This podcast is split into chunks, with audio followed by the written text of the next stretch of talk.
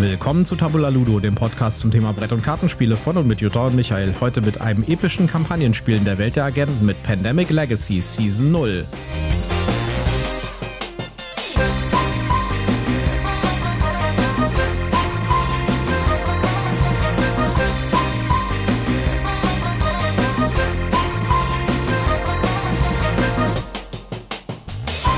Willkommen zur Ausgabe 155 von Tabula Ludo mit der verschnupften Jutta mir gegenüber. Ich finde sie trotzdem wunderbar.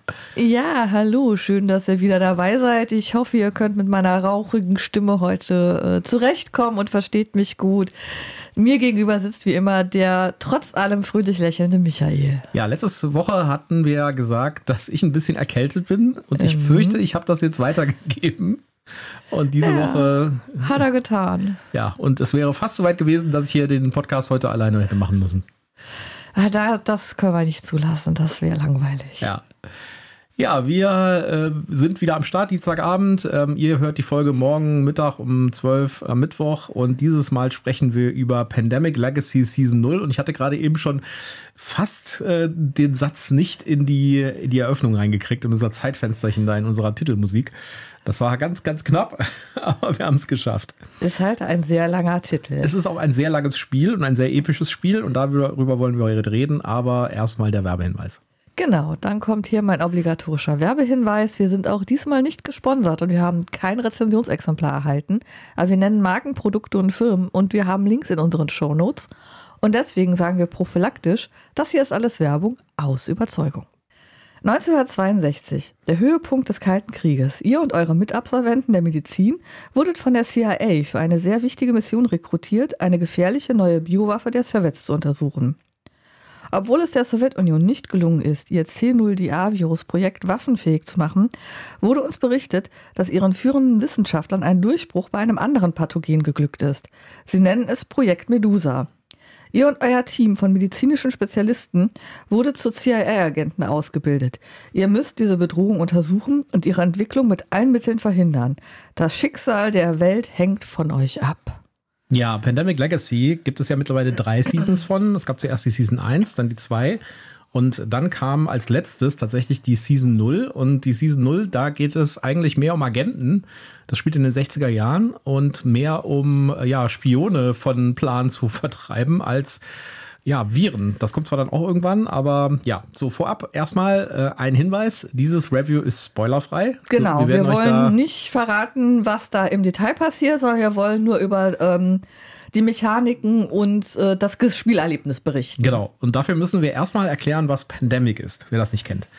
Pandemic ist ein kooperatives Spiel, wo es darum geht, äh, die Heilmittel für Seuchen zu finden. Im Original Pandemic, also im ganz normalen Standard Pandemic, äh, sind das äh, vier Seuchen, die man finden muss, beziehungsweise die Heilmittel für vier Seuchen, die man finden muss. Und die haben halt bestimmte Farben. Und die Idee ist, dass man in einem bestimmten, in einem bestimmten Ort auf der Weltkarte, die sind dann, das ist eine Weltkarte mit vernetzten Orten, sein muss und dann eine, ein Set Collection macht. Das heißt, eine bestimmte Anzahl von Karten in der entsprechenden Farbe abgibt, um das Heilmittel zu finden. Und wenn man für alle vier Seuchen das Heilmittel gefunden hat, dann hat man das Spiel gewonnen. Das Spiel ist, wie gesagt, kooperativ. Das heißt, das Spiel spielt gegen einen. Ja, und es gibt verschiedene Möglichkeiten zu verlieren. Die eine Möglichkeit zu gewinnen, die einzige, habe ich gerade erzählt. Die Möglichkeiten zu verlieren sind vielfältig, sage ich mal. Man zieht diese Karten, die man sammeln muss für die Heilmittel, zieht man von einem Spielerstapel. Wenn der Spielerstapel leer ist, ist das Spiel verloren. Jedes Mal, wenn man einen Zug gemacht hat, wenn ein Spieler einen Zug gemacht hat, werden Stadtkarten gezogen von einem anderen Stapel. Das ist abhängig davon, wie äh, weit fortgeschritten ist das Spiel schon. Man fängt mit zwei Karten an und das kann bis zu vier hochgehen. Und in jede Stadt, in der, die man zieht, kommt ein solchen Würfelchen rein. Ich rede jetzt vom Basis-Pandemic. Wenn in einer Stadt bereits drei solchen Würfelchen liegen und es kommt ein neues solchen Würfelchen dazu, Pandemieausbruch! Gibt es einen sogenannten Ausbruch und dann im Netz des Spiels, also jetzt sagen wir mal eine Stadt äh, Essen, gibt es im Basis-Pandemic, das ist halt verknüpft beispielsweise mit Paris, ja, dann äh, und Essen würde ausbrechen, dann würde Paris ein Würfelchen kriegen anstatt Essen. Das heißt, alle, die an die ausbrechende Stadt verbunden sind, bekommen jeweils ein Würfelchen. Und dann kann es halt auch sein, dass es Kettenreaktionen gibt, dass also ja, Paris, Paris auch hatte ausbricht. leider schon drei Würfelchen, das ist jetzt der vierte, das heißt auch Paris bricht aus. Genau.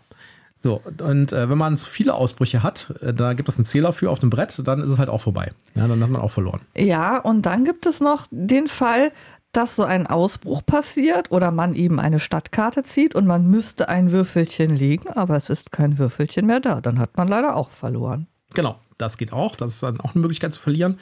Außerdem gibt es noch im Spielerstapel untergemischt fünf Karten, die eine Verschärfung der Lage bewirken. Ja, also wenn man eine von diesen Karten zieht, dann ähm, flucht man ganz heftig flucht und man denkt, ganz Mist. heftig. Und äh, die werden auch gleichmäßig verteilt im Deck beim Spielaufbau. Das heißt, die sind nicht einfach, die können nicht geknüppelt vorkommen sozusagen, sondern äh, man teilt die regelmäßig in dem Stapel auf. Da gibt es eine Technik für, die in der Anleitung beschrieben ist. Und äh, wenn man so eine Karte zieht, äh, dann ähm, gibt es, äh, dann muss man einmal eine Karte von unter dem Städtekartenstapel ziehen, dann bekommt die drei Würfelchen. Und dann, und dann kommt das Gemeine bei dem Ganzen, alle Karten, die im Moment auf dem Ablagestapel sind von den Städtekarten, also von denen, wo man also schon Würfelchen hingelegt hat. Genau, die werden gemischt und dann wieder oben auf das Deck gelegt. Das heißt, die mhm. kommen direkt wieder. Und äh, das macht das Spiel extrem spannend, sag ich jetzt mal, ja. Und auch extrem schwierig ist zu gewinnen. Ja, das äh, es kann gut gehen, es kann auch schief gehen, es kann ganz schnell schief gehen. Auf jeden Fall gibt es von, äh, ist das Pandemic-Konzept ziemlich, ziemlich cool. Da gibt es ja. diverse Varianten von. Äh, meistens hat auch jeder Spieler noch eine Sonderfähigkeit, die es, äh, wenn man dann vier Spieler hat, dann nochmal ein bisschen einfacher wieder macht, es zu schaffen. Der eine darf vielleicht Leute einen Zug bewegen oder mitnehmen. Der andere ähm, braucht weniger Karten, um das Heilmittel zu erfinden. Und äh, solche Zusatzeffekte sind eben auch nochmal vom Spieler zu Spieler unterschiedlich. Es gibt auch noch Ereigniskarten im Spielerstapel, die da auch verteilt sind. Je nach Schwierigkeit kann man da mehr oder weniger haben. Und äh, die bekommen, da bekommt man dann irgendein extra, äh, wenn man die ausspielt. Die sind auch meistens keine Aktion. Zum Beispiel kann man einen Spieler irgendwo auf eine andere Stadt versetzen sowas. Also das Laufen auf dem, auf dem Spielplan ist eigentlich auch eine der wesentlichen Sachen, weil man muss halt versuchen, diese Würfelchen wegzuräumen. Und eine der Aktionen, die man machen kann in seinem Zug, sind halt Würfelchen wegräumen. Ja? Das heißt, man läuft irgendwie durch die ganze Gegend, versucht immer möglichst äh, zu verhindern, dass in einer Stadt drei Würfel drin sind und die Stadt noch auf dem Zugstapel ist. Gleichzeitig versucht man möglichst viele Handkarten der gleichen Farbe zu sammeln oder die halt irgendwie durch Treffen in einer Stadt auszutauschen. Das ist auch eine Aktion. Und so macht halt jeder Spieler hm, vier Aktionen in seinem Zug. Ein Spieler mit einer bestimmten Fähigkeit kann auch fünf Aktionen machen. Und so versucht man das Spiel zu gewinnen und die entsprechenden Set Collections zusammenzubekommen, ja. um dann die Heilmittel zu entdecken. Und ja. da geht halt auch viel darauf, ähm, dass man halt kooperativ spielt, dass man halt wirklich sich abstimmt und guckt, was hast ja. du, was hab ich, was macht Sinn, wer sammelt jetzt äh, für, die, für die gelbe Pandemie den Impfstoff, wer sammelt für die rote Pandemie den Impfstoff, haben wir da schon irgendwo ähm, Karten, die zufällig bei jemandem liegen oder müssen wir erstmal alles zusammentragen? Und äh, das kann ausgesprochen spannend werden.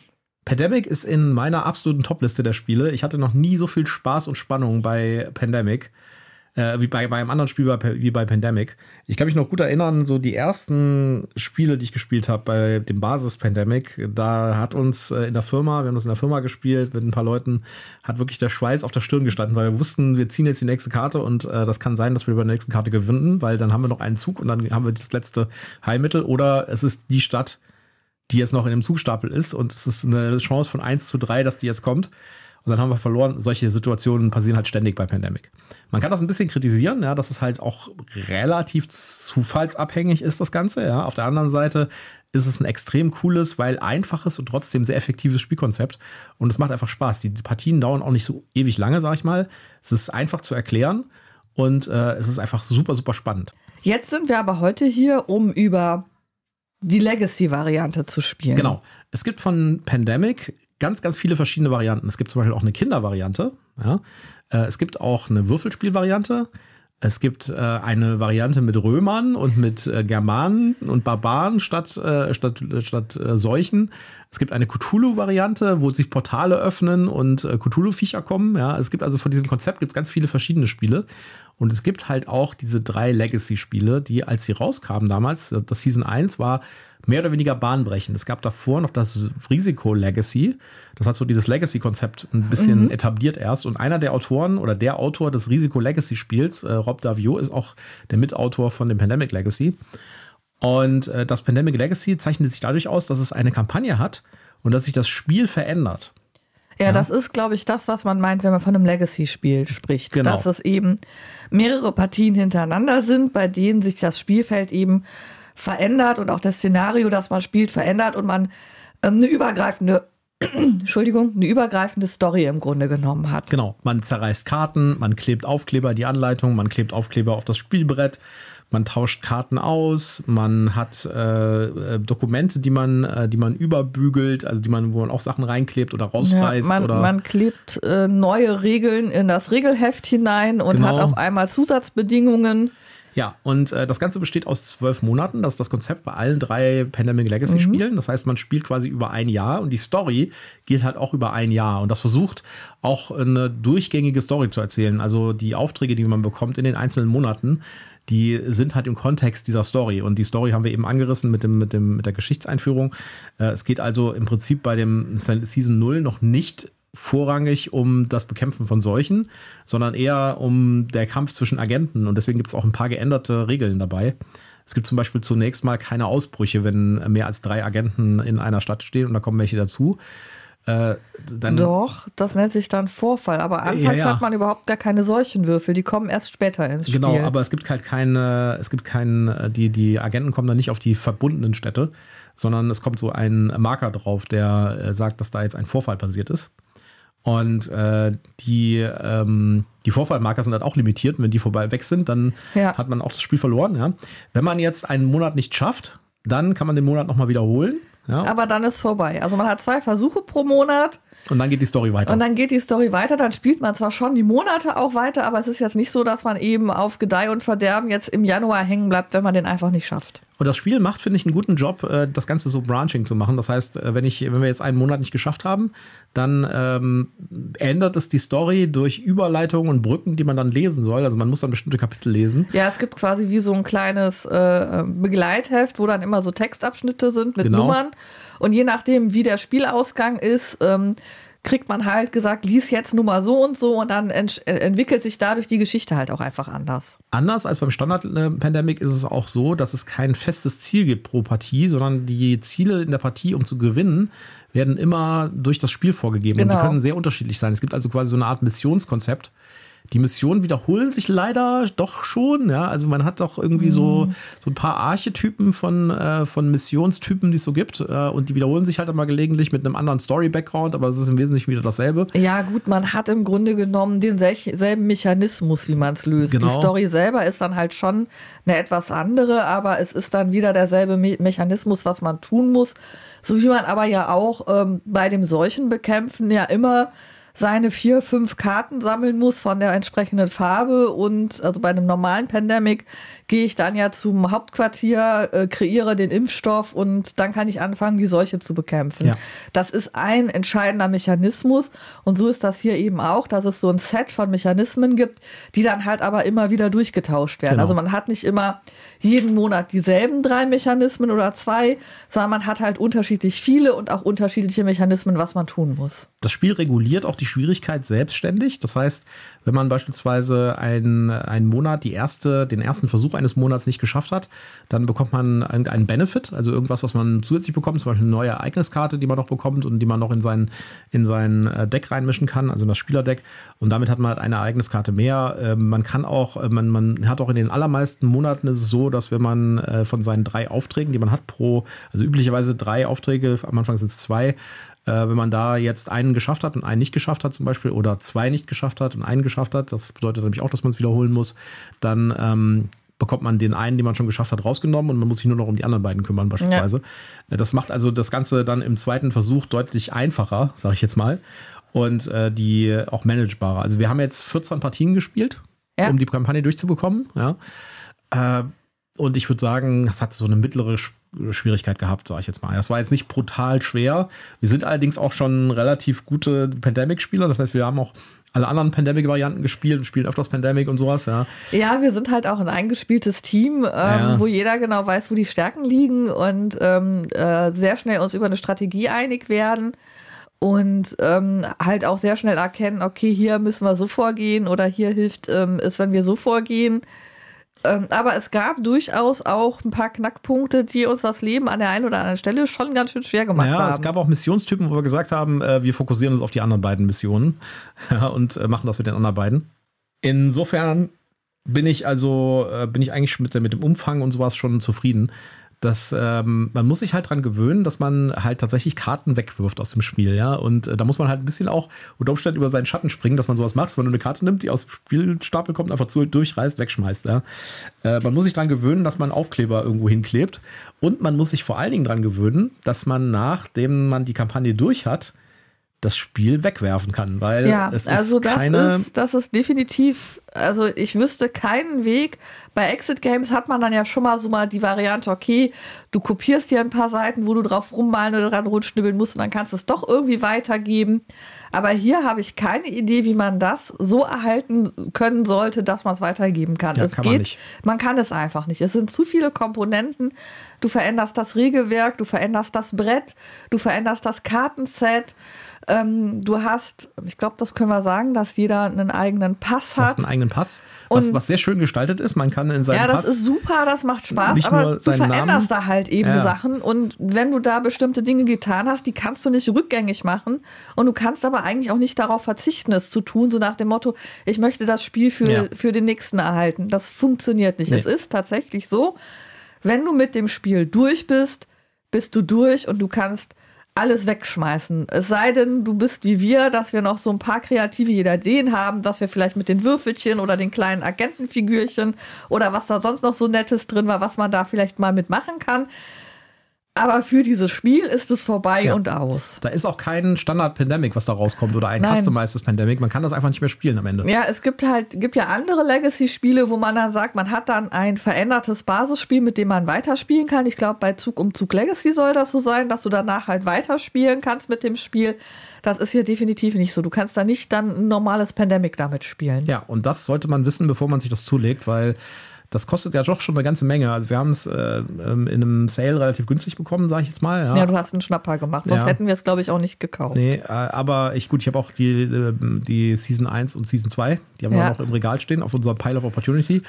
Äh, aber äh, das ist natürlich schon eine Ansage, wenn man irgendwie das zum UVP kauft, irgendwie 100 Euro oder sowas, Ja. und dann für 100 Euro das Ding halt 12 bis 14 vielleicht, Ja, gut, also wenn maximal du, 24 Mal Genau, ich spielt. wollte gerade sagen, wenn du richtig schlecht bist, spielst du 24 Mal, aber ob du dann tatsächlich Lust hast, Ja, das und ob du dann 24 Mal zu hast, spielen hast, irgendwie ne? dann 24 Mal, dann ist man auf die ganze Oh, Zeit schon wieder Verlieren. verloren. Ja, genau.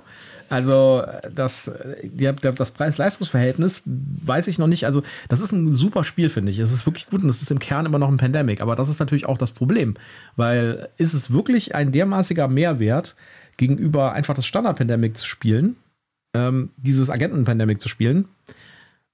Weiß ich nicht. Also die, die Story ist nett und schön, aber sie ist am Ende auch relativ dünn, sag ich jetzt mal. Ja. Ja, also man hat an der einen oder anderen Stelle schon gemerkt, ähm, dass man die Idee von Aufgabenstellungen hatte, die der Spieler lösen soll und dann ähm, da eine coole Idee hatte, wie machen wir das?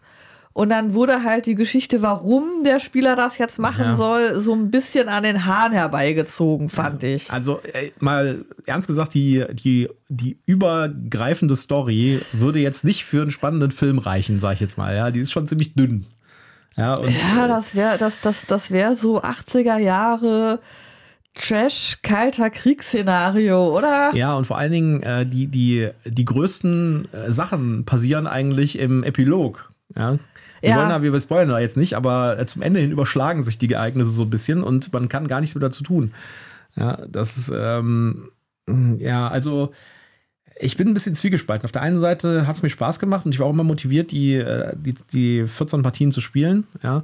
Auf der anderen Seite denke ich mir, war es wirklich das wert gegenüber dem Standard-Pandemic und hätte es nicht irgendwie m, genauso viel Spaß gemacht, einfach zu sagen, wir spielen heute ein normales Pandemic, morgen mit erster Erweiterung, übermorgen mit zweiter Erweiterung, äh, über übermorgen spielen wir das äh, Pandemic Fall of Rome, dann von mir aus das Würfelspiel und sowas. Ja, das hätte im Prinzip auch eine Varianz gebracht und immer noch dasselbe Spiel gebra gebracht. Also Also ich fand Ich das es schon, nicht. ich fand äh, dieses, ähm, dieses Erlebnis schon cool mit diesem, boah, ich verändere hier was. Ähm, aber da haben wir ja beide ja sowieso eine unterschiedliche Einstellung zu, weil du magst ja auch diese Exit-Games nicht so gerne, wo man dann nachher alles kaputt gemacht hat und so haptisch irgendwie mag ich rumfaltet und so. Mag ich nicht. Ich mag das ja. Also für mich ist das ein ganz besonderes Erlebnis zu sagen, okay, ich habe jetzt hier was geschafft oder ich habe jetzt hier was nicht geschafft und deswegen muss ich hier einen Aufkleber hinkleben. Und ich verändere mein Spielbrett, Spielbrett damit dauerhaft und das wirkt sich auf die Folgepartien aus. Weil das ist nämlich ähm, einer der Aspekte. Du veränderst das Brett äh, insofern, als dass du dir damit im Verlauf des Spieles das Leben entweder schwerer machst oder teilweise auch leichter machst. Mhm.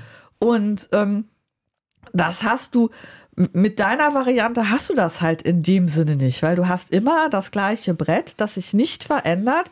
Ja, du hast jetzt gesagt, ich nehme die erste Erweiterung dazu, ich nehme die zweite Erweiterung dazu oder ich spiele eine andere Variante. Das ist schon auch eine Varianz, aber hier hast du ein Spiel und eine Geschichte, die sich entwickelt.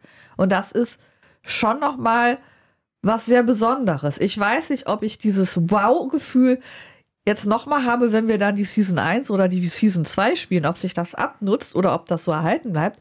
Aber für mich war das ein ganz besonderer Effekt zu sehen. Boah, hier verändert sich was. Ich krieg jetzt hier einen Sticker in meinen Pass, der was aussagt. Oder wir verändern hier die Regel und auf einmal dürfen wir etwas, was wir bisher nicht mhm. durften. Ich glaube, man muss das immer tatsächlich unter, der, unter dem Aspekt sehen, wie viel, also ich meine, ist es mir 100 Euro wert, da jetzt 40 das, Spiele zu spielen? Das, das, ist, das ist eben das andere Thema, wo ich tatsächlich auch ja mit mir hadere, ob ich jetzt wirklich, insbesondere bevor, bevor ich das Spiel gespielt habe und weiß, dass es mir dieses, dieses Erlebnis gibt, würde ich, glaube ich, diese 100 Euro nicht in die Hand nehmen. Mit dem Wissen, das Spiel ist danach kaputt. Ich kann das maximal 24 Mal spielen und das ist dann eigentlich die Worst Case, das Worst Case Szenario, dass ich es 24 Mal spielen muss. Dafür dann 100 Euro auf den Tisch zu legen, hätte ich, glaube ich, ähm, unbesehentlich gemacht. Jetzt im Nachhinein finde ich es immer noch für das Spielerlebnis sehr viel Geld. Bei 50, 60 Euro würde ich sagen, ja, kann man machen, ist cool. Bei weniger wäre ich absolut dabei.